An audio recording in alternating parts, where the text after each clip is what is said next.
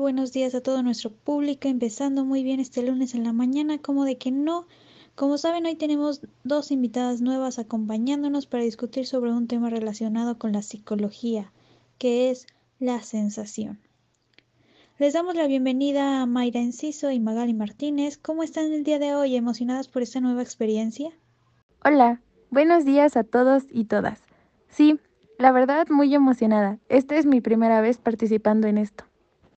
Yo la verdad es que me siento muy nerviosa, pero hay que quitarnos esos nervios encima y empezar con toda la actitud. Dime, Ale, ¿tú sabes qué es la percepción? Claro que sí. Yo me vine preparada para esto.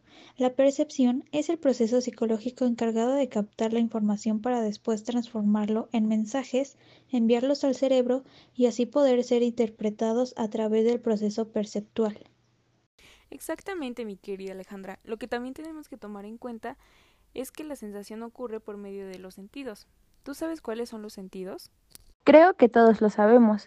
Vista, oído, tacto, gusto y olfato.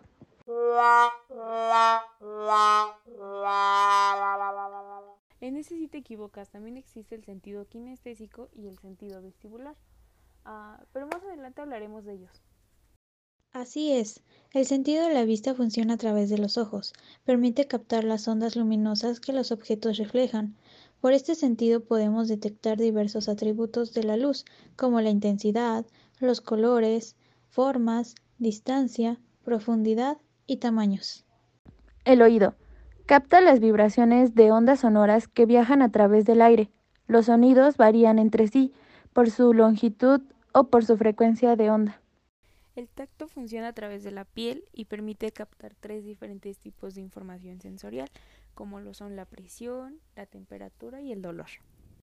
El sentido del gusto es uno de los sentidos que más llegamos a desarrollar en comparación a otras especies debido a los beneficios de la civilización. Funciona por la acción conjunta de la lengua, el paladar y el olfato. El olfato permite captar las moléculas químicas que viajan a través del aire, los olores, cuyo efecto puede resultarnos agradable, desagradable o irritante. Les voy a platicar de los otros dos sentidos que no conocen. El sentido kinestésico funciona a través de las fibras musculares, tendinosas y nerviosas del cuerpo. Los estímulos que capta son la velocidad y la dirección de los movimientos del cuerpo en el espacio. El sentido vestibular funciona a través del oído interno, detecta los movimientos del líquido que se encuentran en los canales semicirculares del oído. Permite que tengamos la sensación del equilibrio. Muy buena la información que nos acaban de proporcionar nuestras invitadas. Esperamos que hayan disfrutado esta pequeña transmisión, solo para ustedes. Nos despedimos y nos vemos hasta la próxima. Desde aquí, Alejandra Luna, del sexto grado, grupo 1. Magali Martínez, del sexto 4. Y Mayra Enciso, del sexto 1. Nos despedimos, recuerden hidratarse muchísimo y comer sanamente.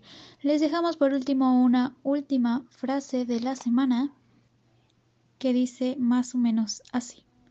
No importa lo difícil que parezca, siempre hay un camino cuando la fuerza viene del corazón. Hasta la próxima y que tengan un bonito inicio de semana.